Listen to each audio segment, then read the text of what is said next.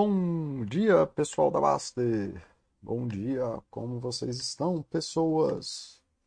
Sou Paulo, moderador de saúde, psicólogo aqui da Baster.com, é, tentando ajudar vocês aí na parte de qualidade de vida da Baster. Temos áudio e som, som, som. Um, dois, três, som. O meu tá ok, temos vídeo e áudio. Como é que tá aí no holder? Pode me dar feedback aí do áudio e do vídeo? É... Deixa eu escrever aqui. Vídeo e áudio. Ok. Então, bom dia, pessoal. Hoje a gente vai dar sequência aí ao a missãozinha que eu abri para mim aí de que é um pedido antigo que o pessoal faz sobre a coisa de propósito e valores pessoais, que foi um dos primeiros chats que eu fiz na Baster e quando o som estava bem ruim, é, quando não, tava, não tinha pego o jeito ainda de fazer chat, então resolvi fazer e estender um pouquinho essa parte aí. E como eu falei aqui no post, o primeiro chat já foi, o que é propósito, como que, o que é o sentido da vida, nessa perspectiva psicológica, não estou discutindo as coisas macro, mega do mundo, estou discutindo aqui uma proposta psicológica que a gente sabe que está associada ao bem-estar de vida das pessoas.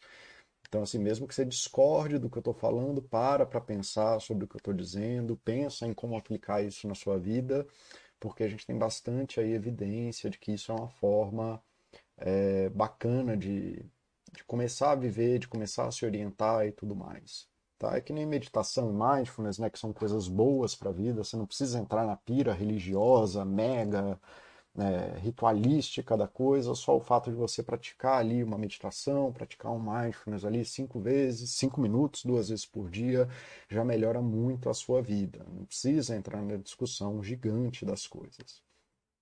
Tá bom? Então, bom dia aí, novo holder, bom dia, Fabiano Arantes, bom vê-los por aqui, primeira vez que vejo vocês aqui, eu acho.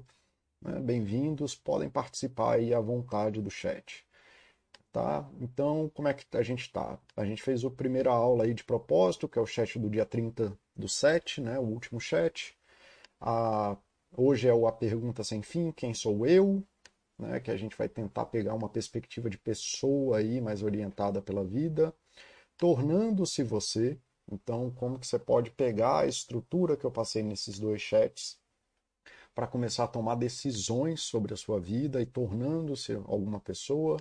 E aí o, o chat que vai encerrar essa sequência é uma vida de propósito, né? que você transforma a sua vida uma vida de propósitos que acontecem, de coisas que você faz de propósito, sem ser capturado pela bagunça do dia a dia.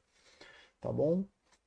Ok, vamos lá. Então, vamos começando já.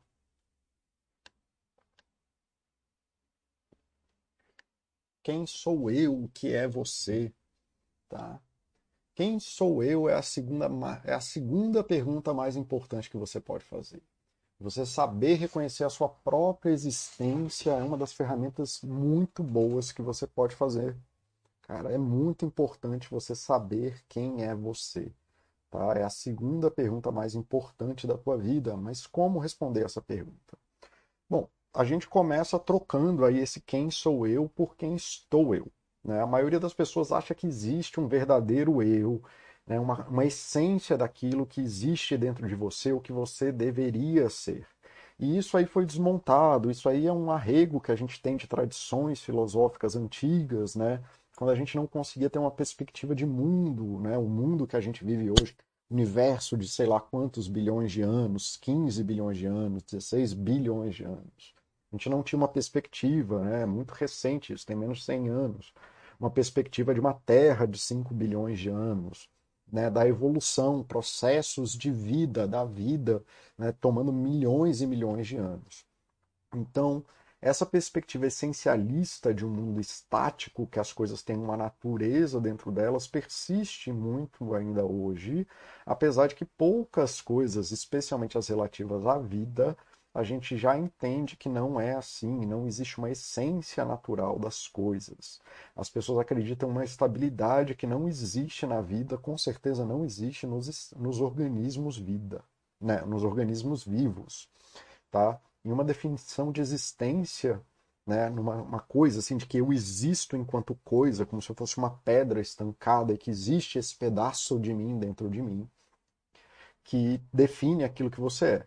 E apesar, né, hoje em dia, muito mais nesse mundo dinâmico, quando a pessoa vivia lá, né, supondo, volta aí 300, 400 anos, 600 anos, e você pensa na vida de um ruralista na Europa, na África e tudo mais, de que até o campo de ação que ele vivia, né, ele ficava sempre ali numa vida de um quilômetro quadrado, talvez um pouco mais, talvez um pouco menos, mas nada mudava na vida dele. Né? A vida dele, se ele, vive, ele ia viver e morrer e nada ia mudar. Né? Ele ia ver as mesmas árvores que ele viu quando nasceu, ele ia ver quando morreu. Ia ter visto uma árvore ou outra crescer, mas não, é isso. Não, naquela época de 800 anos atrás, antes da gente saber de teoria da evolução, antes da gente ter essas perspectivas novas de verdade de mundo que a gente tem hoje, né, quase tudo na vida era estático, mas hoje, especialmente na vida hoje, a gente vê, consegue ver, essa vida dinâmica, essa vida de mudança o tempo inteiro. E aí outra coisa que dá essa sensação é, é a perspectiva de uma vida em mudanças graduais. A gente não consegue ter uma percepção de como que a gente nasceu de um bebê e virou o adulto que a gente é hoje. Né? Isso tudo foi pequenas mudancinhas graduais ali que foram acontecendo, né? uma depois da outra, bem devagarzinho, uma coisa né? Mudando ali de pouquinho, de pouquinho, de pouquinho, até a hora que a gente virou o adulto que a gente é hoje. Né? Isso aí, pensando evolutivamente, é muito aquela história de cadê o elo perdido? Não tem o elo perdido. Né? Nunca vai achar ali aquele fóssil que é meio macaco, meio humano. Não existe isso. Né? Do mesmo jeito que se você pegar uma série de fotos, desde o dia que você nasceu até hoje, né? então pega uma foto por dia, do dia que você é bebê, do seu rosto, do seu corpo, sei lá, uma foto sua de corpo inteiro, bota uma linha dela eterna, assim, até o momento que você está hoje.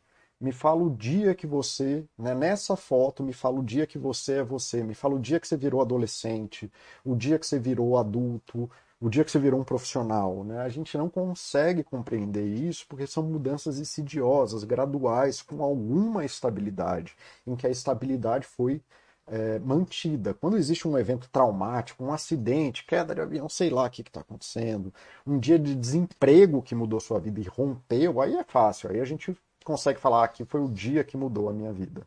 Mas geralmente não é assim. A gente vive uma perspectiva de mudanças graduais contínuas em que a gente não tem a percepção de rompimento da estabilidade. É que nem quando você aprende a ler. Né? Você está lá, não sei se vocês acompanham Crianças a Lendo ou se vocês já lembram do dia que vocês aprenderam a ler.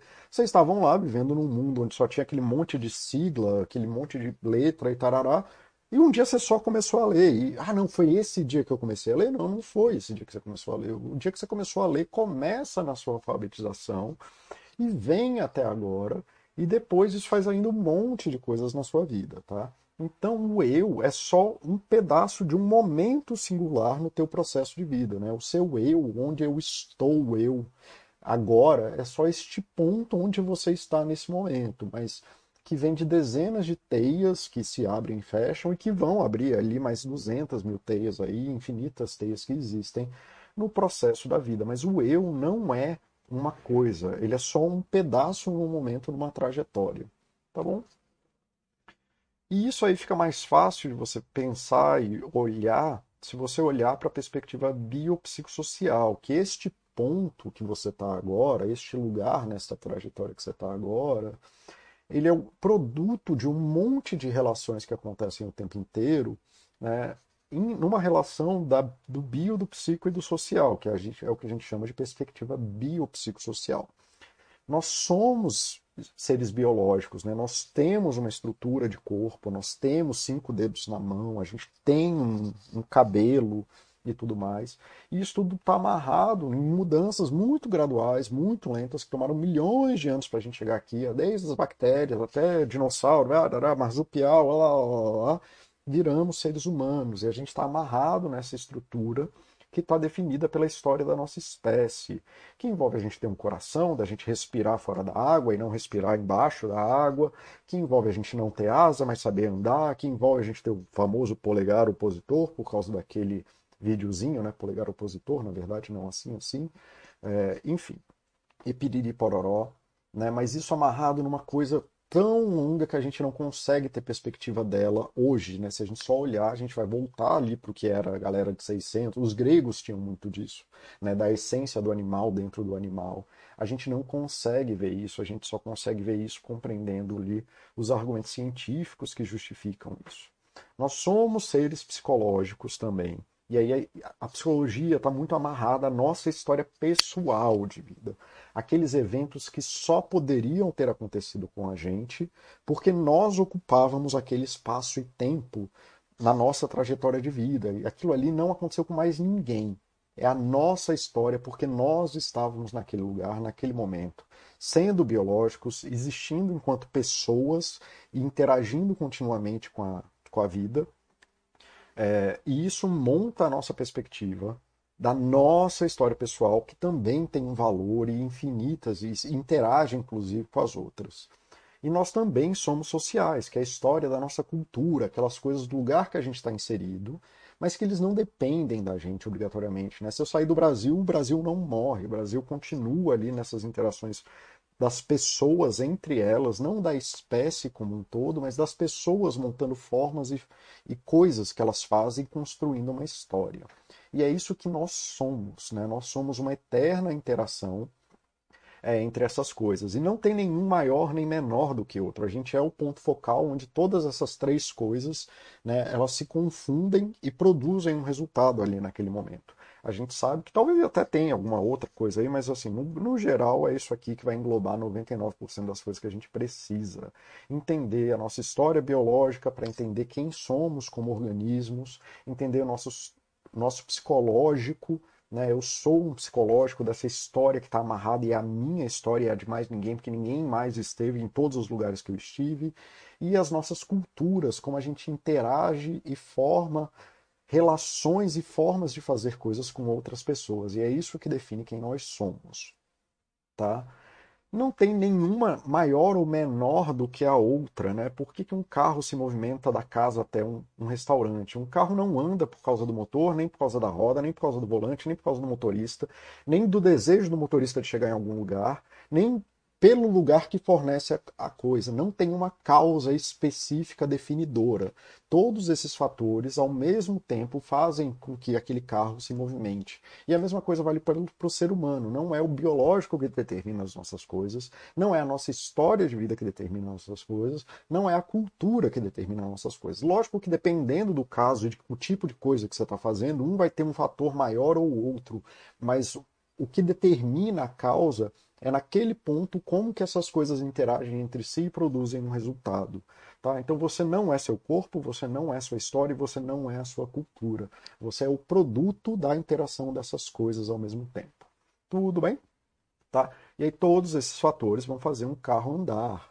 Tá? Vamos ver se isso está fazendo sentido para vocês. Está fazendo sentido? Bom dia, plot twist. Plot twist. Ah, tá. Ó, eu vi aqui seu logo, achei que você era do meu time aqui dos neurodiversos, me deu essa sensação, mas aí eu vi que não, não é o quebra-cabeça, é outra coisa.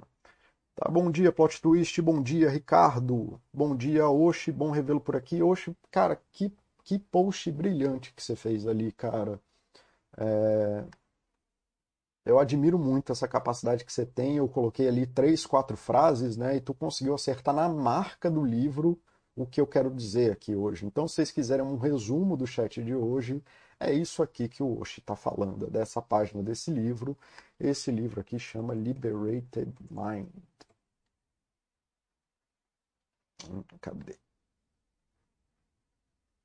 E aí você pode comprar o livro pelo parceiros da Amazon, que eu não sei fazer isso funcionar aqui na Baster. Deixa eu ver se eu consigo gerar esse link aqui. Cadê o link de parceiros? Alguém consegue gerar o link aí dentro do parceiros da Baster? Porque aí a gente ajuda os, os anjos da Baster, se eu passar o link certinho. Cadê? Compre na Amazon, achei. Tem aqui um UTM, tem.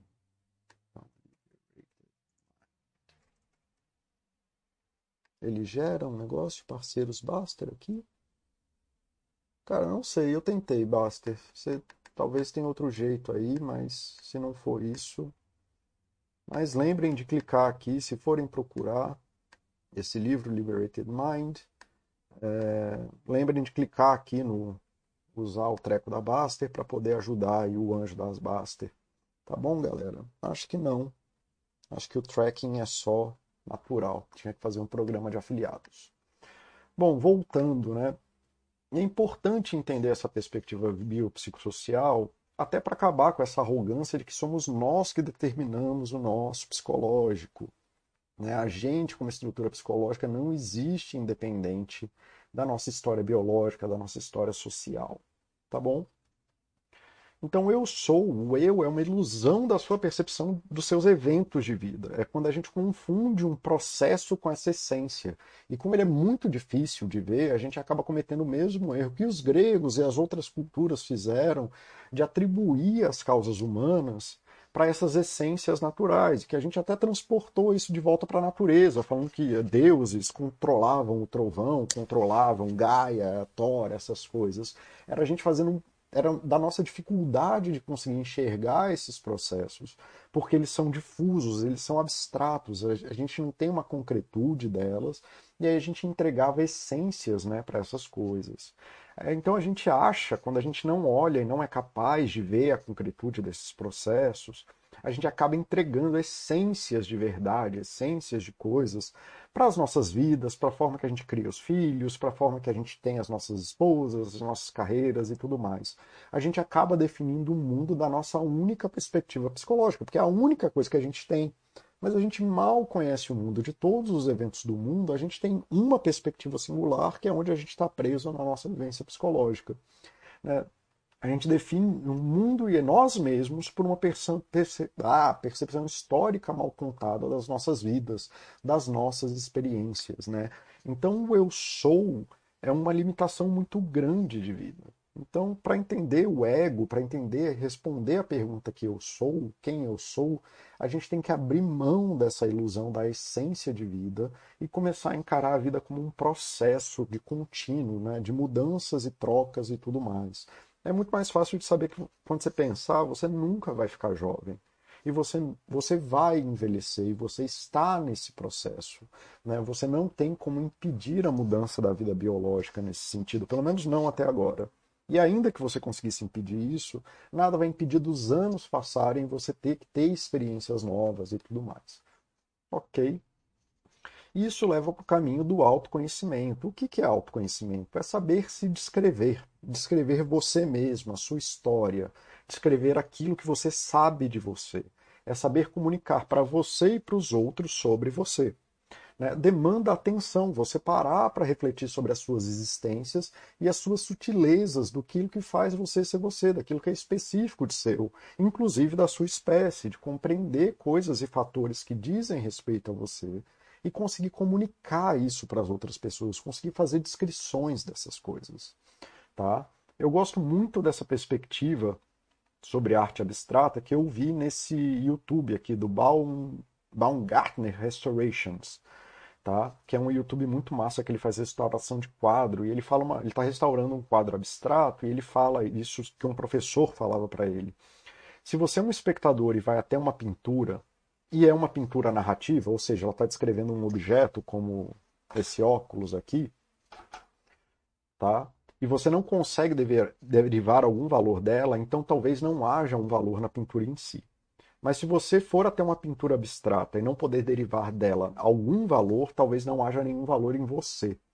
Talvez a parte que esteja faltando esteja em você, porque a abstração requer tanto o artista criando, quanto um espaço que o visualizador ceda esse valor para participar da criação do conteúdo. Isso é uma coisa natural da arte abstrata e eu acho que tem um paralelo muito forte com a nossa vida. A nossa vida ela é abstrata, a gente não consegue derivar um sentido de vida, que é o que eu falei no chat anterior sobre propósito e sentido de vida, porque a vida é caótica, a vida é abstrata, ela não tem um sentido definido, ela né, é o relojoeiro cego. Mas se você não consegue olhar para você e para sua vida e saber descrever aquilo que é valoroso para você da tua história, mesmo que seja um valor doído, mesmo que seja um valor negativo, talvez esteja faltando isso em você. Talvez você não tenha aberto em você um espaço para entregar sua vida na interação com o mundo, tá bom? Então, parar para poder descrever essas coisas sobre você é muito importante. Você parar para pensar sobre você é muito importante, ok? E o conhecimento da sua história é mais importante ainda, porque a sua história é a única coisa que de fato você tem na sua vida, é a única coisa que é singular a você. Mesmo que você divida a espécie e a cultura com outras pessoas, e nesse stream dessas três forças, né, a psicologia está aqui no meio, e você tem a espécie e a cultura em paralelo andando, definindo quem você é, existe esse espaço onde só você viveu essas coisas, e só você é capaz de fazer isso conhecer esse caminho, conhecer o que você fez, o que foi feito com você, assumindo que você não tinha controle de tudo que foi feito. Como as coisas te afetaram, como você se formou e foi transformado como uma pessoa, né, que é o biopsicossocial.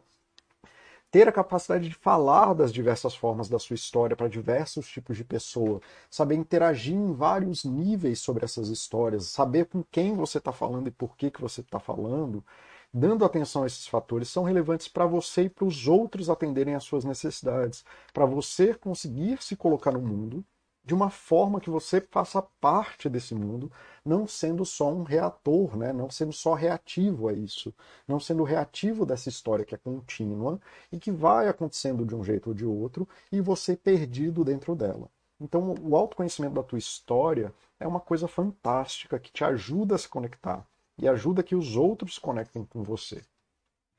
Tá? A história da vida, né? Você nasce aqui e quando você nasce, especialmente quando você é criança e é bebê, essas forças do biológico e do social, elas se impõem sobre você e determinam caminhos muito maiores do que você era capaz de determinar. Você não escolheu a língua que você fala, a casa que você mora, a escola que você faz, os amigos que você faz, as pessoas que você conheceu, é, os seus primos, tios, o quanto você vê, aquilo que você come quase nada até você virar um adulto é determinado por você.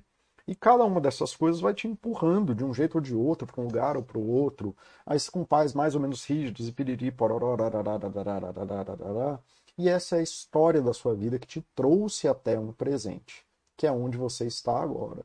Onde haviam todas as outras possibilidades, inclusive possibilidades de caminhos que te trariam para o mesmo lugar. Né? Então, essa aqui que foi para baixo, Supondo que o para baixo seja ruim e o para cima seja bom, é, essa que te trouxe para baixo, existia um outro caminho aqui que poderia te trazer para o mesmo lugar. Então a sua história é relevante para você, mas ela não é a única história de mundo, nem a única história que você pode viver.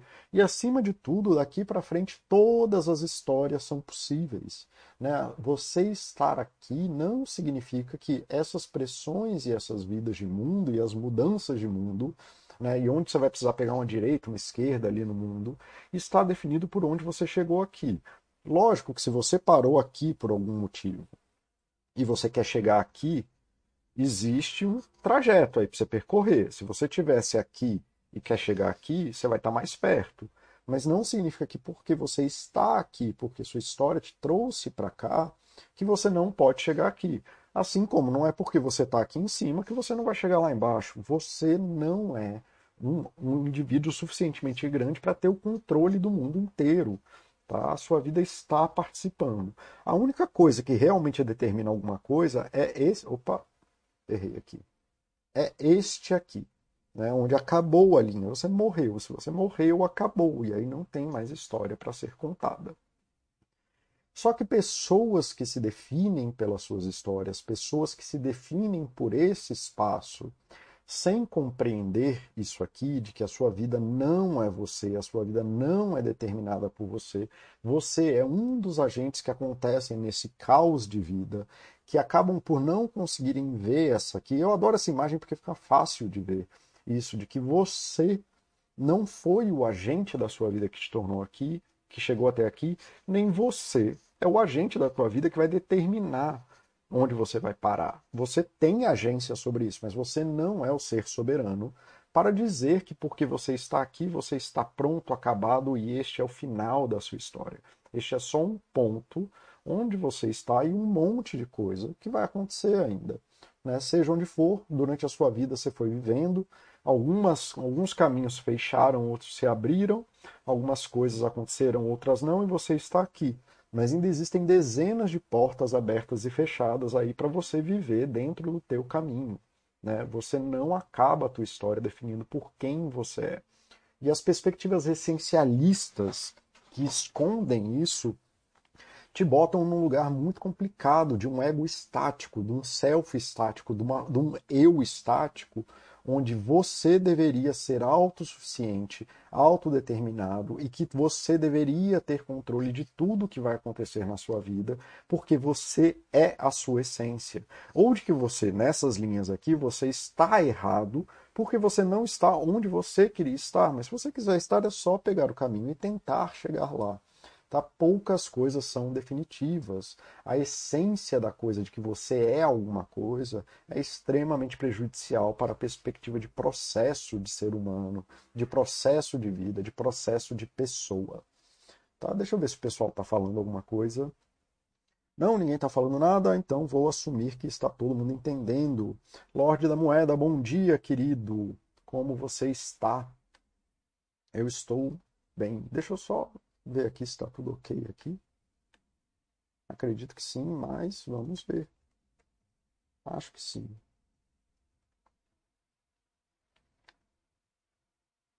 Alô? Tem alguém aí interagindo comigo? Acho que sim. Bom, vamos continuar. Se tiver dado algum pau, eu volto depois. Isso aqui tá, tá, tá conexão excelente. Achei aqui o que eu queria. Tá. Então você ter essa perspectiva de um ego estático, ele te leva para isso aqui, que é o, isso aqui é um modelo psicológico, eu já falei em outros chats, quase tudo que eu falei aqui eu falei em outros chats. Eu só organizei tudo numa sequência mais curta, ao invés de você precisar assistir seis horas de coisa. É, isso aqui está distribuído agora num conteúdo mais curto. Tá? Quando você gera esse espaço de um ego é, estático, de que você tem essa essência, você gera seis processos conhecidos de adoecimento. Tá? Então você gera uma inflexibilidade psicológica que impede que você se adapte a mudanças de mundo e o mundo muda. Viva com isso. Você começa a evitar coisas e evitar sentimentos ruins em relação às coisas que você quer você se torna fundido com as tuas experiências, como se as tuas ações fossem as corretas de mundo e você não vê espaço para mudança. Você abre mão dos contatos presentes de momento e começa a viver como uma máquina. Né? Então, assim, você vê seu filho quebrando um copo, você briga com ele, porque você não consegue se abrir para uma nova experiência com seu filho, porque você está fundido com aquela experiência de que o erro merece ser é, reagido com ações extremas, né? Porque você vive essa o self as a content, né? Que era o que eu estava até discutindo com o Oshi no, no post que ele fez, de que você vive esse roteiro de vida, de que você deveria ser alguma coisa, de que você é e precisa ser alguma coisa. E aí você acaba abrindo mão das coisas que são importantes para você para atender este self as a content para atender às necessidades de, das suas dificuldades de lidar com as coisas, da forma que você lida mal com as coisas na fusão, acaba evitando o contato com as experiências novas que te levam a chegar no, entrar em contato com o momento presente, com as tuas necessidades presentes e te colocam num estado de inação. Então isso aqui é um grande modelo de ansiedade, por exemplo, e depressão. Uma das, um dos grandes motivos que a gente tem problemas de ansiedade e depressão é a interação contínua desses três, seis padrões de vida e que estão muito ligados a quem acredita nessa essência da vida, numa essência de um eu, de que a vida deveria ser alguma coisa, ao invés de compreender que a vida é um processo. Né? Então, assim, você tem atenção inflexível, você olha para as coisas julgando que você tem a experiência real da realidade e de que as suas experiências correspondem à realidade. Então você olha ali para o político e acha que o político é bom ou mal e tanto faz, e faz questão de emitir seu julgamento, porque essa é a verdade do mundo. Ou se alguém te fecha, você vai lá e dá atenção, e aquilo é importante para você. Você foge de construir ou destrói caminhos pessoais que geram contato com coisas desagradáveis para você e destrói as coisas falando, né? Como assim você fala com esse tipo de pessoa? Paulo, como assim você atende criminosos? Por que, que você está ajudando pessoas que cometeram crimes? Paulo, como assim você faz isso com pessoas que tra... se atende pessoas que traíram a esposa e olha só essas pessoas.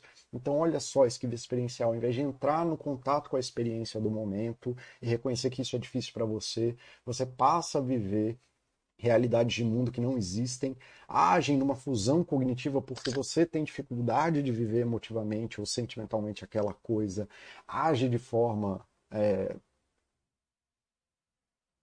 pirada mesmo, em cima de uma conceptualização, eu estou, isso é o correto, né? Eu sou assim, as coisas são assim, né? A sociedade, toda vez que alguém usa o plural majestático, né? Todo mundo sabe, todo mundo deveria, certeza que você está contando uma regra de pessoa. E isso vai levar a inação, impulsividade, evitações, compulsões e por aí vai. E fatalmente vai te levar a ausência ou distanciamento de valores pessoais, que é na grande máxima do pai falar, da mãe falar que está batendo para educar o filho. Eu acho que não tem nenhum exemplo maior do que esse. Né? Nenhuma criança merece apanhar por nada que ela seja. Bater numa criança diz muito mais das tuas dificuldades do que das dificuldades das pessoas.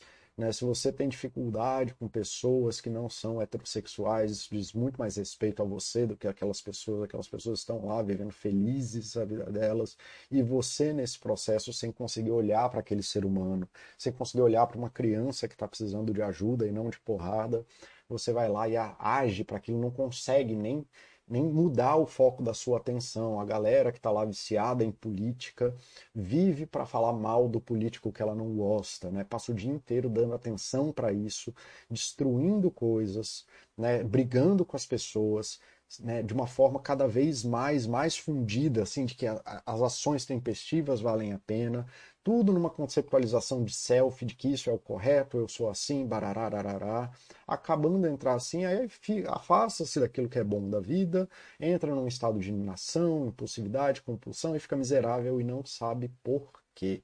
E é por isso, são esses seis processos que interagem continuamente aqui, tá bom? E a sua história de vida, basicamente, o que, que essas pessoas estão fazendo?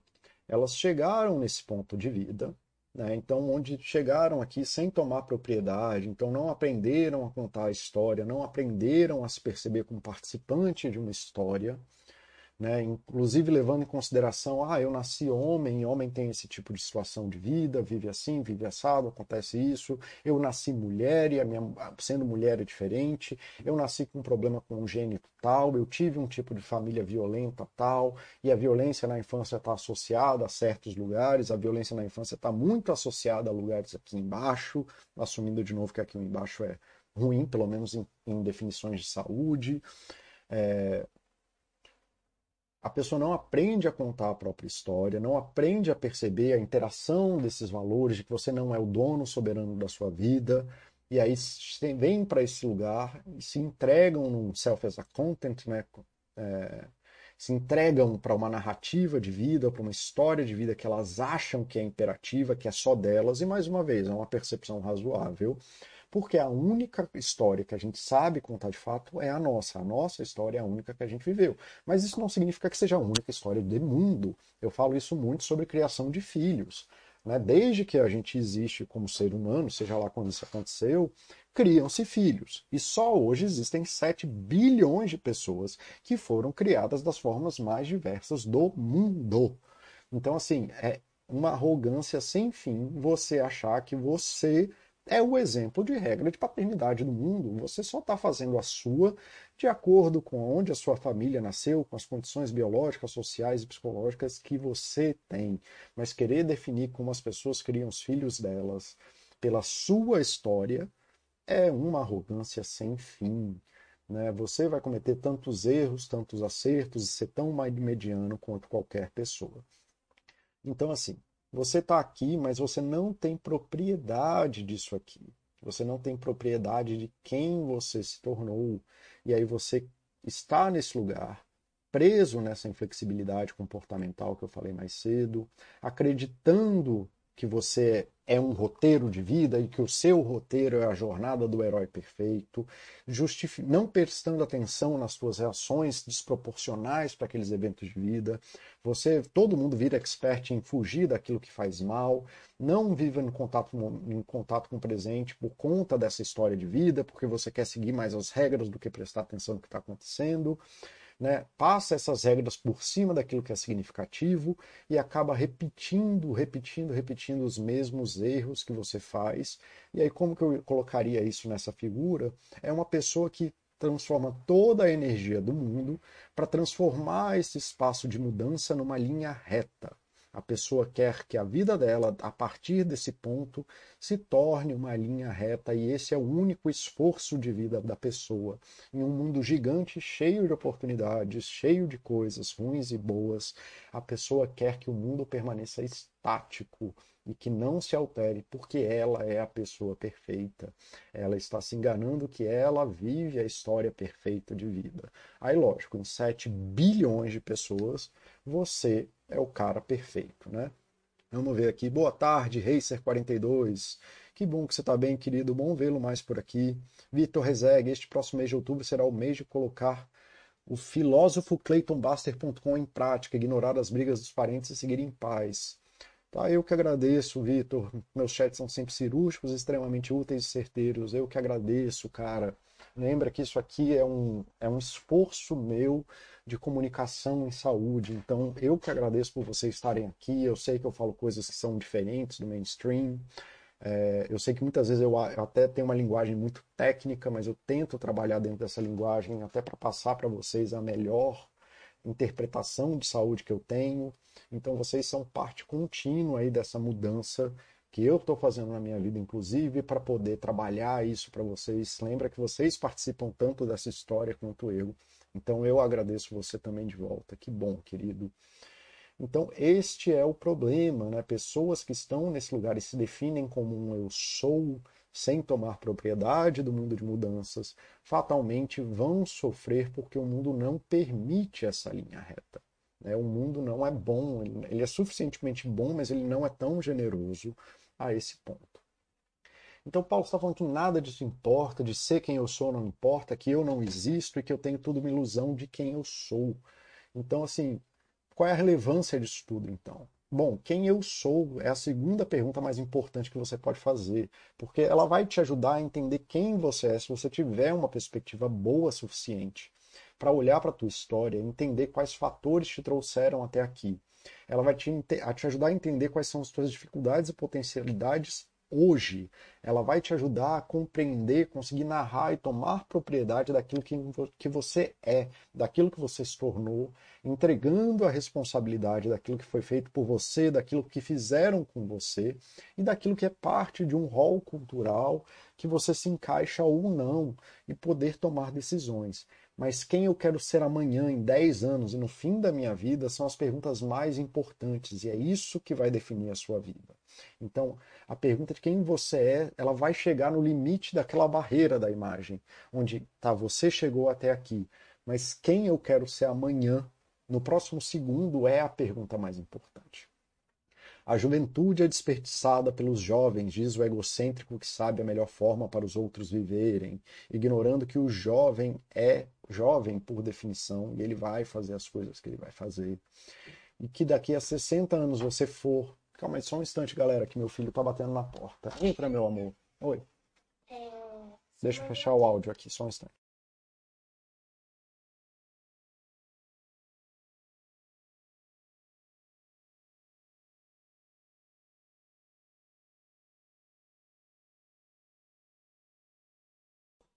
Bom, galera, desculpa aí, meu filho tá entrou aqui, como eu disse, meu filho, vocês sabem que meu filho tem prioridade na minha vida para tudo.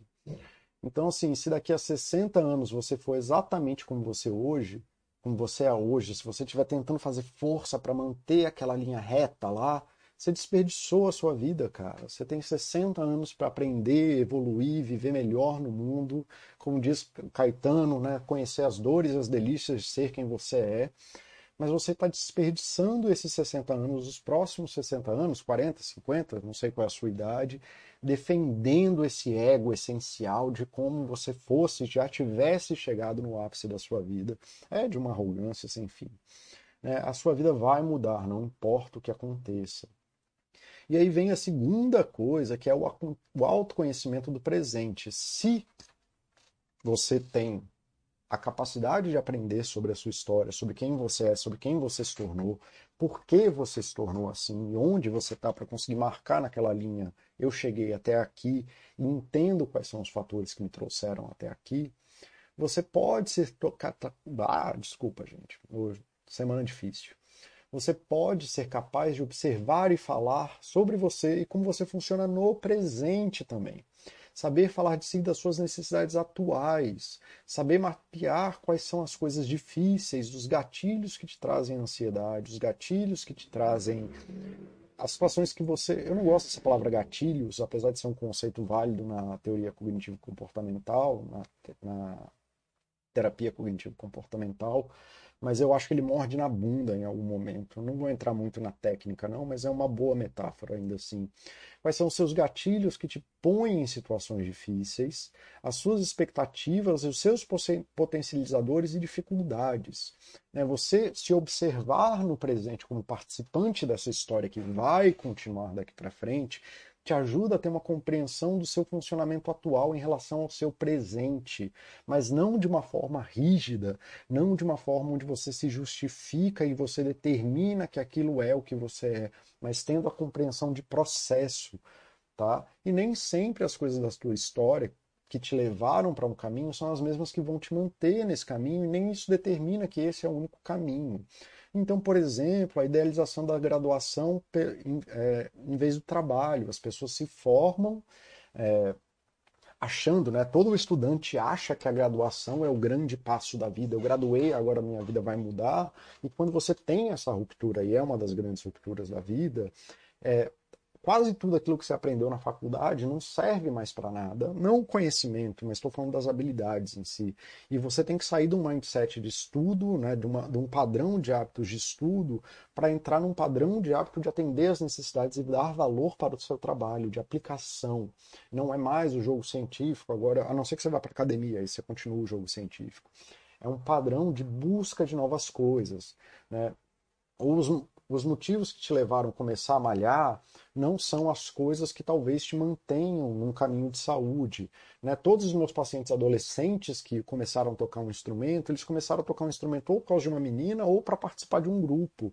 E os grandes amigos que eu tenho hoje são, são músicos virtuosos por causa desses motivos bobos.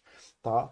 Então, assim, essas idealizações, elas acabam te estancando, como também aconteceu com vários dos meus amigos que são músicos, que até hoje, já com quase 40 anos, ainda vivem na idealização de que a única beleza da música, que a música só vale a pena, se eles forem os grandes músicos famosos. Então, assim, os caras se tornaram músicos extremamente virtuosos, mas não conseguem mais entrar em contato com a beleza da música, porque na narrativa de self deles, na, no self as a content deles, como se eles fossem um script da própria vida, a música só vale a pena se eles tiverem um bilhão de seguidores, se eles fizerem show que nem o Metallica fez, etc, etc, e acabam abrindo mão daquilo que eles construíram na própria vida, tá? E você vai abrir mão das relações que acontecem de longo prazo, pessoas que casam para estar casadas sem estar preocupada sobre o que é um casamento, sobre o que é. As pessoas que se frustram em ter filhos porque não conseguem compreender as mudanças que filhos vão causar na vida. Não que seja fácil fazer filho, criar filho. Criar filho é sempre difícil. Mas se você estiver aberto, né, a criança vai te ensinar muito bem a ser pai. A criança sempre vai te ensinar muito bem a ser mãe. Né? Você não precisa de um script. A, a, relação de pai e filho, mãe e filho, é muito determinada na própria relação com a criança. Tá? Lógico que você precisa seguir regras de saúde, de bom senso e tudo mais. Estou falando de gente pirada, tá, gente? Deixa eu ver se o pessoal está falando alguma coisa aqui. Eu que agradeço, Ricardo, mesma coisa. Ancião Lúcido, bom vê-lo por aqui, Ancião Lúcido. Tá bom? Então, quando você tem autoconhecimento do teu presente, das tuas necessidades, das tuas, das tuas potencialidades, das tuas dificuldades, dos teus gatilhos, e você começa a dar atenção para isso, abrindo mão dessa coisa de um ego rígido, de uma necessidade de self rígida, onde a sua história te determina como pessoa, ou que algo que você gostaria é o único final possível de uma vida, você começa a viver um pouco melhor, você começa a conhecer melhor você, conhecer melhor o seu presente, conhecer melhor a sua essência, seja lá o que isso for. Mas você começa a determinar. Uh, quando eu falei essência agora, é muito no sentido de sentido da vida, que eu falei no, no chat passado, de que você pode determinar qual é a sua essência, você pode determinar qual é o sentido da sua vida, em detrimento de achar que você tem uma essência obrigatória ou que a vida tem um sentido obrigatório. Então, o que, que constitui, né, em oposição a isso, um ego saudável? Aceitação, e aí a parte de você viver bem a sua história é importante. Defusão cognitiva, que é você conseguir prestar atenção nas tuas atitudes de, do presente, como você age no presente, entendendo que isso é só a parte de como você escolheu agir, mas que você pode aprender outras coisas, que você pode abrir caminho para outras coisas, né, de que as suas atitudes não são as únicas atitudes possíveis para uma, para uma situação qualquer. Ter, é, pre, estar presente no momento, né, ter consciência do momento presente, se entender como contexto de uma história ao invés de uma história, você se perceber como contexto de mudança dessa história né, ter uma noção de valores, então quais é, é as, as, guias fortes, que foi o que a gente falou no, no chat passado, quais são os sentidos fortes da sua vida, aquilo que te leva para bons lugares, e começar a tomar ações comprometidas para esses caminhos, né? Então, isso é a importância, você perceber as coisas de uma forma mais clara, você começar. Então, assim, mesmo que você brigue com seu filho, quando ele faz sei lá o que, lá, lá, lá, que você brigue com seu funcionário, você brigue com a tua esposa, você brigue com a tua namorada, quando teu filho fala uma besteira, sei lá, fala de política, fala isso, quebra alguma coisa, gasta teu dinheiro, sei lá, bicho, o que está acontecendo, mas alguma coisa que você não gosta, você aceita isso como uma dificuldade sua, mas você aceita isso mesmo, você aceita, ao invés de ficar naquela rigidez e evitar o contato com as suas dificuldades. Você aceita que você não é perfeito. Mesmo que você haja, você começa a se movimentar e pensar sobre outras formas de agir e deixar as coisas passarem começa a perceber quem você é, isso ligado diretamente aos seus valores, quem você é, como você veio parar aqui, se entendendo como parte de um processo, mas que pode estar orientado por um sentido que você dá na sua vida. E aí você transforma no presente, momento a momento, isso em ações comprometidas em relação àquilo que está acontecendo no contexto. Ah, Paulo, mas isso tudo ficou muito etéreo. Cara, você quer começar com alguma coisa? E aí é o que a gente faz. Eu falo muito isso aqui na Baster. A Baster tem muito disso da coisa da gratidão. E isso leva, se você quer começar a trabalhar aceitação, defusão, se perceber como uma pessoa né, que é capaz de fazer alguma coisa diferente, dando atenção nos momentos, né, dando atenção consciente aos momentos, daquilo que é importante para você, daquilo que dá sentido à sua vida, e tomando uma ação comprometida, comece a pedir desculpa pelas merdas que você faz e agradecer aquilo que as pessoas fazem de bom. E eu te digo uma coisa, não tem prazo de validade. Você pode fazer isso de coisas que estão acontecendo hoje, ou coisas que aconteceram ontem, ou coisas que aconteceram 10 anos atrás. Você aceitar que você não é perfeito e por isso você pode pedir desculpa para as coisas que você achou, que você consegue perceber que você faz errado e agradecer pelas coisas que você dá valor, que as outras pessoas te ajudam, é, inclusive aceitando que você não é o alecrim do campo, né? que nasceu sem ser meado, você não é o senhor da verdade, você não é a pessoa perfeita que é o fodão e que sabe tudo do mundo.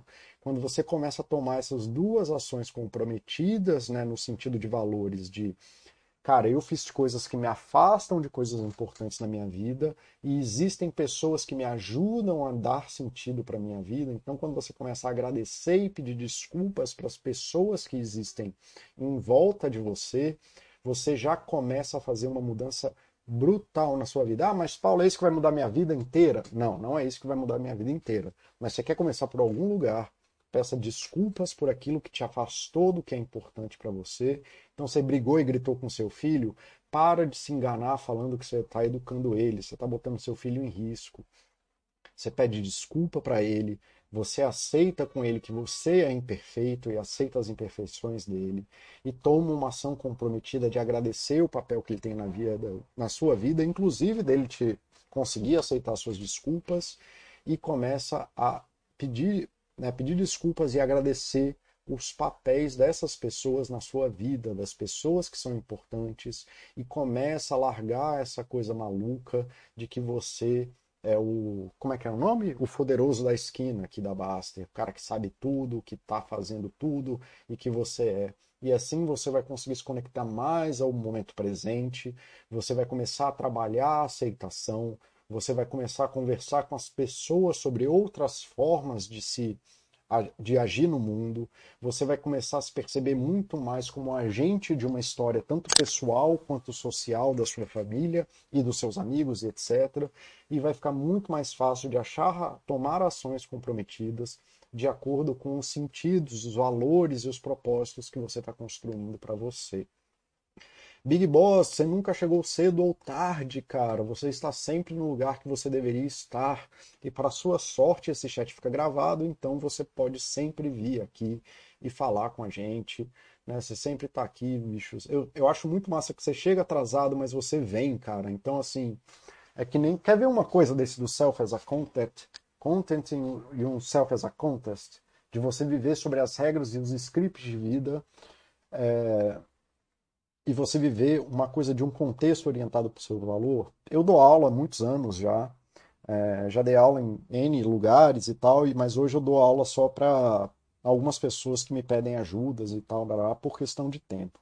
Mas eu saí dos ciclos acadêmicos. E eu dou aula no final do dia tal, e muitas vezes alunos meus estão comendo na aula. E eles me pedem desculpa por estarem comendo na aula. E eu entendo, assim, na nossa escola, na nossa vida, tarará, no trabalho, piriri, reunião de trabalho, as pessoas tomam isso como uma coisa feia. E aí eles vivem nessa regra, né, do self as a content, né, que eu preciso ser uma pessoa, né, íntegra, direita, sei lá o que que é isso. E aí as pessoas né, vivem isso e têm ansiedade, ficam se preparando e tudo mais, lá, lá, lá. Aí a pessoa se atrasa para minha aula porque precisa, ou vai assistir minha aula com fome, que vai ser pior para ela. E o que, que eu faço quando uma pessoa está comendo na minha aula? Eu agradeço ela. Porque ela está abrindo mão, ela falou assim, cara, comer é uma das coisas mais básicas da humanidade, é tipo respirar. Né? Se a gente não comer, a gente morre, é igual e a pessoa está abrindo mão de um espaço de uma atividade que é para ela, para estar comigo, porque ela dá valor às coisas que eu estou fazendo, às coisas que eu estou tentando fazer para ela. Então eu não entendo um professor que briga com um aluno porque ele está comendo na aula. Quando o cara está abrindo mão de uma coisa essencial para ele, ou está tentando trazer aquilo para não perder aquilo que é importante. E eu acredito que o apoio que eu dou para as pessoas é importante, senão eu não faria, né? Vou fazer o quê? Né? Eu acho que o que eu falo para os meus alunos é importante para eles. E aí eu agradeço eles, porque eu percebo que na vida corrida de um adulto, naquele momento, ele está fazendo uma ação delicada, que ele está tentando cuidar dele, mas ele não quer perder o contato com a vida, né, com o que eu estou entregando para ele. Então eu aceito isso, eu não tomo isso como uma falta de desrespeito, eu não tomo isso como uma falta de organização. Eu acho que está super alinhado com a proposta de vida que eu trago para eles. Eu me vejo como participante da minha história, da história dele, levando em consideração as dificuldades impostas por necessidades sociais, tanto de horário, de cansaço, etc.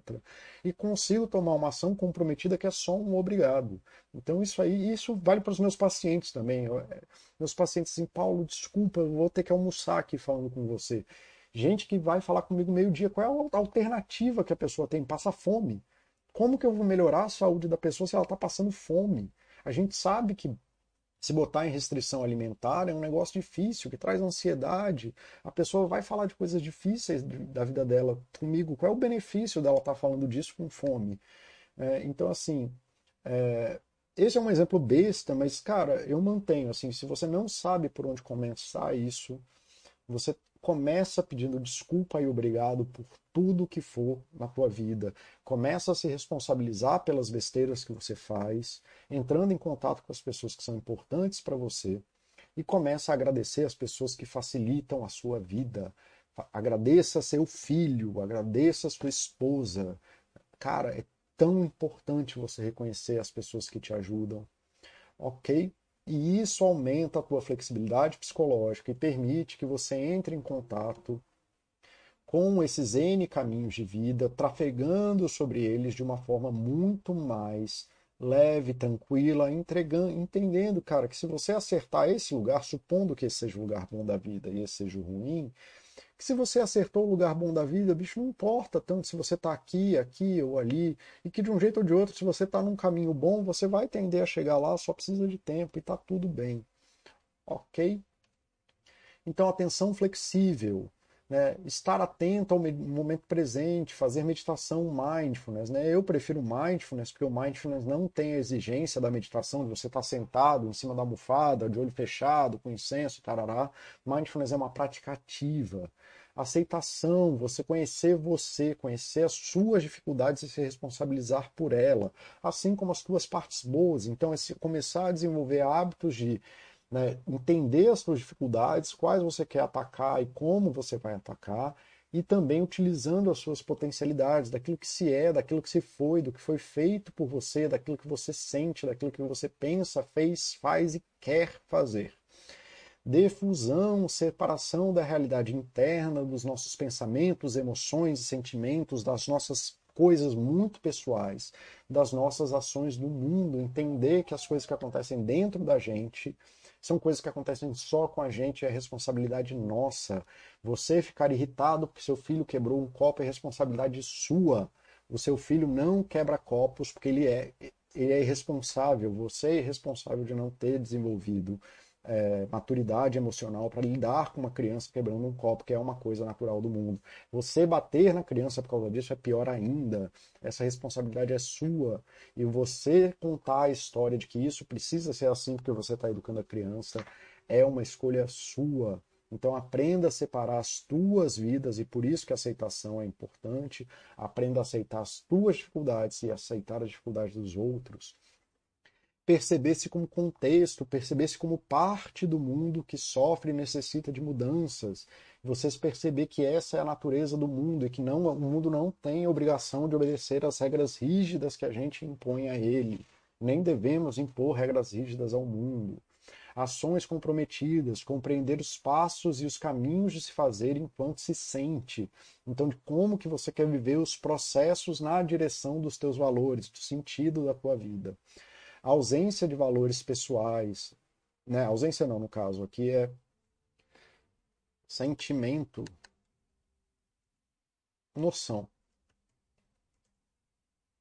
de valores pessoais, de quais são isso eu falei no chat passado, não vou entrar muito nisso. Tá, tá, tá, tá, tá o processo de você definir quais são as prioridades numa conexão com o mundo daquilo que é importante sobre si, sobre aquilo que é importante para você, aquilo que você está buscando para uma vida, qual é, a, qual é o teu lugar aqui nessa vida, né? agora esquecendo a metáfora de bom e de ruim, ignorando essa linha cinza aqui também, qual é o lugar dessas N estradas aqui que você quer se sentir bem, se é nessa zona, se é nessa zona, se é nessa zona, se é nessa zona, nessa zona, em qualquer lugar, quais são as suas âncoras de mundo que permite que você se perceba como uma pessoa perto daquilo que você gostaria de ser de você, ok? E aí é importante estar aberto, que é a coisa da aceitação, de se perceber dentro dos teus sentimentos, atento, então em contato com o momento presente, desenvolvendo capacidade de estar atento ao momento presente, se percebendo dentro desse contexto de vida, né, engajado, tanto na noção de valores pessoais, quanto nas ações comprometidas daquilo que você vai fazer para buscar isso. Tá? Então, isso é você. E você vai estar tá fazendo isso de um jeito ou de outro, querendo você ou não. Né? De uma forma ou de outra, você vai fazer isso. Né? Uma frase que eu falo muito aqui na Baster é que quem vive em guerra nunca vai achar paz. Então, se você quer viver em guerra, entenda que você só vai estar aberto à guerra, à briga, não sei o que. Se tua vida é belicosa, se você é uma pessoa beligerante, você aceitou. E aí, por mais que isso seja ruim, que o valor que guia as suas ações é a briga. E aí você vai estar aberto somente a coisas de briga, você só vai conseguir perceber briga e só vai conseguir agir dentro de um contexto de eu de briga, onde brigar o tempo inteiro é uma coisa razoável. E você vai se engajar cada vez mais nisso, porque a gente é maquininha de repetição. Quanto mais a gente faz, mais a gente vai aprender a fazer. Então, de um jeito ou de outro, você vai acabar caindo nessa história, você vai acabar construindo isso aqui. A função disso aqui é que você se torne né, empoderado, no sentido de ter poder daquilo que está acontecendo, de você tornar-se uma pessoa autodeterminada que é capaz de, de falar qual é o futuro da tua vida, de qual é o sentido de vida que você quer, determinar a que você quer estar tá aberto, ao que você quer mudar, estar aberto a você, inclusive a sua parte ruim, e conseguir se botar num contato de momento presente, se percebendo como pessoa da sua história, para poder agir dentro disso de uma forma engajada, atenta e aberta a um mundo que vai mudar. Gente, consegui fechar na marca. Não, tem mais um. Entendo uma coisa também, que a maioria das pessoas que eu atendo acham estar mais longe do que estão das coisas que querem. Então, como eu atendo muito adulto, a minha prioridade é sempre adulto, a maioria das pessoas construiu algum tipo de vida boa e algum tipo de família boa. Elas geralmente estão muito mais perto do que elas acham coisas que elas querem. A grande maioria das pessoas construiu em volta de si uma vida razoavelmente boa, porque a realidade que a gente vive de mundo é suficientemente boa né, para todos os dados estatísticos de qualidade de vida que a gente tem hoje, a gente está vivendo na melhor época possível de se estar vivo. Lógico, teve a pandemia que complicou tudo, mas entenda que isso era a regra. Antes, o que aconteceu na pandemia era a regra de mundo. Tá? Isso, a, a forma que a gente passou entre 2020 e 2022 era a regra de mundo. Era assim que o mundo era o tempo inteiro mas que é impossível mudar se você continuar definindo a sua vida por uma essência de eu. Definir-se pela sua história ou por uma narrativa de uma história é fechar as portas para os caminhos de mundo que podem vir. Portas que não estão pedindo para serem fechadas. Tá bom? Galera, era isso que eu tinha para trazer hoje para você, para vocês, né, de forma geral. Espero que vocês compreendam esse chat. Lógico que ele está amarrado em coisas dos próximos chats é, inclusive do anterior, onde tem muito da noção de propósito que eu falei, que é uma coisa essencial, você definir qual é o core da tua vida, você tomar, parar para refletir qual é o sentido que você quer dar para a sua vida, é super importante para entender o que eu estou querendo dizer aqui. É, ou pelo menos eu acho que isso facilita para quem assistiu o chat passado a entender o que eu estou querendo dizer aqui. Se você fez aqueles exercícios do VQL que eu falei no, na semana passada, é possível que você tenha entrado em, em contato com algumas das dificuldades que eu disse aqui, de se perceber num lugar pô, eu queria passar tempo com a família, mas tem tal dificuldade, mas eu fico irritado, mas eu fico mal, mas isso é difícil e tudo mais. E eu espero que, se você fez o exercício, é, esse chat te ajude a clarear um pouco como que você consegue é, lidar com isso, tá? É, os próximos chats vão ser, o próximo chat especialmente vai ser um pouco mais diretivo no sentido de exercícios, exercícios que você pode fazer mesmo.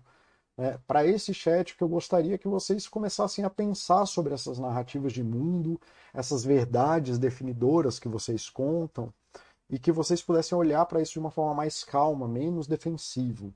Tá bom? Ricardo. Obrigado, Paulo. Gostaria de tentar esclarecer algo. Não sei se tem muito a ver com chats, mas muitas vezes me pego comparando com os outros. Isso gera sentimentos ruins. Algum exercício para evitar? Um, pare de evitar. Tá? Cadê? Pronto. Não, não pronto. Pronto. Evitar é isso aqui. Experiência, é, evitação experiencial. Experiential avoidance. Tá? Fugir ou destruir caminhos pessoais, sociais que te geram contato com coisas desagradáveis para você. Por que, que você tem que evitar isso? Por que, que você tem que evitar se comparar com os outros? Onde que você está mesmo? Aqui, achei. Tá? Então, assim, vamos para um caminho onde você não precisa evitar, porque se você não quer se comparar com os outros e você se sente mal na comparação com os outros, é porque você tem um processo de fusão aí de que alguém ser melhor que você é uma coisa ruim para você. Só que você é uma pessoa em 7 bilhões de pessoas. Qual é o problema de você ser pior do que os outros? Isso te traz ansiedade? Isso te bota numa esteira em que você tem que fazer mais coisas? Não.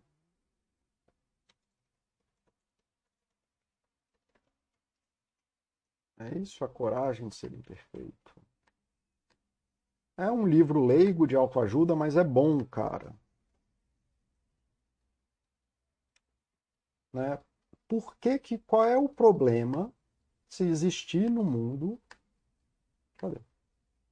Qual é o problema se você entrar em contato com uma pessoa que é melhor que você?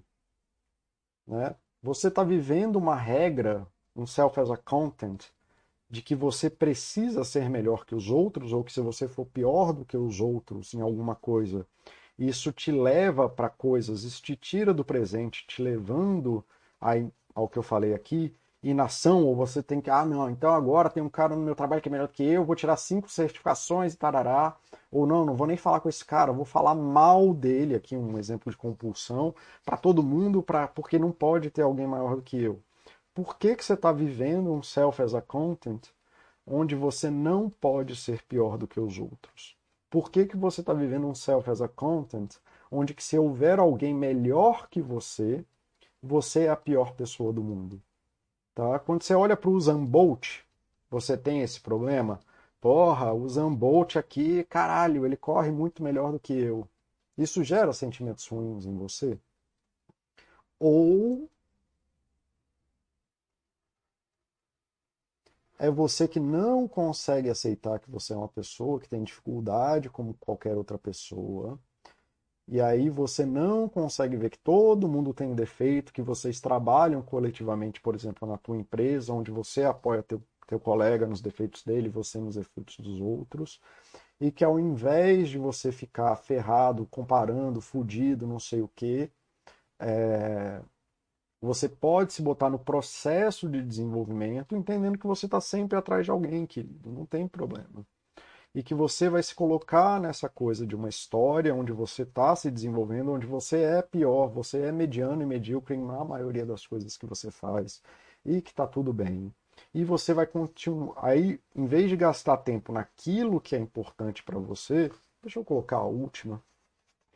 E aí você, mas se você definir o que é importante para você, naquilo que você quer ser bom, naquilo que você entrega valor, você vai gastar seu tempo, ao invés de gastar tempo se tornando bom em coisas que não são boas para você. Então, você me deu um exemplo perfeito do tipo de coisa que eu estou querendo falar aqui no chat, é, Ricardo, de que, um, eu não evitaria, eu não tenho o menor problema em comparar com as pessoas, muito pelo contrário, muitas coisas que eu fiz na minha vida falando assim, nossa, esse cara é muito melhor do que eu que bom. Né? Vira e mexe quando eu estou escrevendo um texto, eu estou procurando bibliografia, alguma coisa assim, acho alguém que escreveu um texto muito melhor que o meu, e eu paro de escrever meu texto e passo a publicar o deles. Eu não vejo isso como uma coisa ruim. Eu aprendi a pedir ajuda, eu aprendi a contar com a ajuda das outras pessoas, sem viver na ilusão de que eu sou é, uma pessoa perfeita, que eu sou o cara que tem que resolver tudo no planeta. Tá bom? É, então, assim, se eu fosse te passar algum exercício hoje, eu começaria com exercícios de mindfulness e, e terapia também, tá? A terapia não faria mal. Mas eu começaria com exercícios de mindfulness mesmo, e aí já passei várias vezes. Eu acho, cara, alguém tem que fazer uma parceria da Baster com a Headspace. Porque toda semana eu falo desses caras aqui, a gente tá perdendo parceria. Eu começaria a fazer mindfulness para aprender a conseguir conviver com essas coisas, começar a viver bem é, com isso e começar a tomar perspectivas aqui que te ajudem a perceber, tá, esse cara é melhor do que eu. Esse cara é o Usain Bolt, tudo bem. Eu tenho que tomar uma decisão. Um, se eu quero chegar onde essa pessoa chegou e se eu quero me comprometer num caminho disso dentro da minha história e dentro daquilo que é possível para mim. Tá, eu vou fazer isso ou não vou e tá tudo bem. E mindfulness ajuda muito a gerar esse espaço onde tem. Mas eu veria meu chat passado e começaria a escolher aí quais são os valores da minha vida. Né? No chat que eu fiz sobre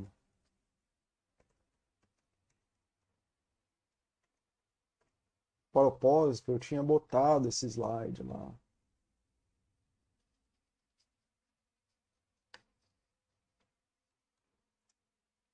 Cara, não sei onde está, depois eu procuro isso. Tá bom? Mas eu começaria a botar, ver o chat passado e você vai entender a noção de âncoras e farol que eu estava falando no chat passado, Ricardo. E começar a entender que se você fosse definir por tudo todos os 7 bilhões de seres humanos, você vai entrar num estado de nação porque você não tem como ser 7 bilhões de pessoas. Você é você e você vai ser a pessoa que você é. E você não pode gerar balizas místicas de coisas que você não tem controle. Então você precisa definir qual é o sentido da tua vida. Por isso que eu estou falando, dá uma olhada no chat passado que vai ficar mais fácil para você. Uma vez que você defina qual é o sentido, você vai começar a olhar tudo bem, porque por exemplo, como eu fiz na escalada, quando eu queria escalar, eu queria ser o cara que escala as coisas difíceis. Mas, cara, eu sou psicólogo, eu sou pai e tudo mais. Então, assim, eu não vou ser um escalador de ponta. Eu já sou melhor do que a média, o que já é muito mais do que as pessoas fazem. E tá tudo bem. Mas sempre vai ter um escalador melhor do que eu. Eu não sou o Adam Ondra da escalada, que é o melhor escalador do mundo, que vai fazer as paradas mega difícil. Mas isso não significa que eu não possa escalar. Eu posso ser feliz escalando e eu vou tomar ações comprometidas com a escalada para que eu possa continuar escalando, para que eu possa continuar dando sentido à escalada na minha vida. E assim é com tudo. Eu sou o pior violonista do mundo. Cara, eu sou muito ruim. Entenda, isso não é daquelas da falsa modéstia. Eu sou. Cara, eu toco muito mal. Eu não tenho noção de ritmo. Eu sou meio surdo. Eu já fiz um post sobre isso e fiz recentemente. Mas eu gosto de tocar violão e eu consigo tocar violão naquilo que me é permitido e naquilo que eu consigo gastar meu tempo. E durante oito anos, contra o, o melhor julgamento dos meus amigos, que falaram para eu desistir diversas vezes, porque eu era beyond repair, e eu sou mesmo assim. Tem nada que eu possa fazer muito urgente para melhorar. Eu passei aí 8, 10 anos tocando violão e, cara, eu sou tão ruim que eu toco violão há 10 anos e eu sei tocar tipo seis músicas, tá? Entenda. E eu toco seis músicas mal, não é nem que eu virei especialista nas seis músicas. Mas o meu filho cantou comigo uma música que é muito importante para mim. E o violão me ajuda a botar música na vida do meu filho. E isso é importante para mim. Então, mesmo sendo o pior violonista do mundo, eu consegui fazer uma das coisas mais significativas na minha vida, que é ensinar para o meu filho o valor da música. Eu consegui botar música na minha interação com ele eu consegui dividir com ele uma música que é muito importante para mim. Então, ser ruim, essa regra de que você é ruim, pior, medíocre, sei lá, tanto faz, bicho, foda-se. Tá? Mas, assim, lógico que falar foda-se é muito fácil, né? Para quem faz ITA, tudo é muito fácil. Né? Eu já estou no processo, nesse processo que eu estou falando com você, eu já estou tem mais de uma década aí. Né? Não, tem uma década agora, né? Eu comecei esse processo com 27 anos. Então, assim, hoje é fácil falar isso, mas comece por mindfulness dá uma olhada no chat passado, é, começa a prestar atenção qual é o farol, aquilo que você de fato quer gastar seu tempo para decidir onde que você vai levar teu caminho. Qual é o caminho que você quer construir pelos próximos 10 anos. Tá? É, e aí você talvez consiga entrar em contato mais com isso. Um outro livro né, que eu gosto muito, que é o Liberated Mind. Eu acho que eu, acabei, eu já linkei esse livro aqui hoje. Acho que já, mas vai de novo.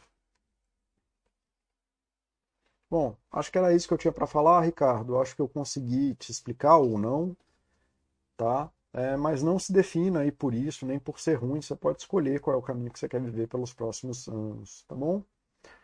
Bom, galera, era isso que eu tinha para hoje. A gente se vê semana que vem. E falando sobre sobre o que mesmo? Basta. Sobre o que que eu vou falar semana que vem?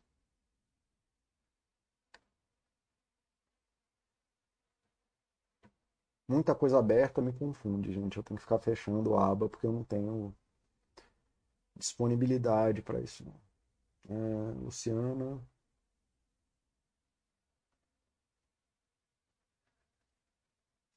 Cara, que vídeo massa, viu? Esse vídeo aqui, bicho, sensacional. Assino embaixo, já falei isso diversas vezes. Psicólogo bom, bicho. Eu invejo o cara que consegue comunicar em 13 minutos tudo que ele comunicou. Eu, não, eu passo horas falando aqui e não consigo fazer isso. Que coisa maravilhosa, cara. É... Tá, achei. Então, tornando-se você. Aí na semana que vem a gente vai falar aí um pouquinho sobre como que você pode tomar atitudes reais, então exercícios que você pode fazer aí durante a sua vida para tentar se aproximar aí disso que a gente tem falando, da pessoa que você quer ser, o sentido da sua vida, né, tentando objetivar aí uma vida de propósito, tá? Então, galera, era isso que eu tinha para hoje. Eu que agradeço a participação de vocês e a gente se vê semana que vem.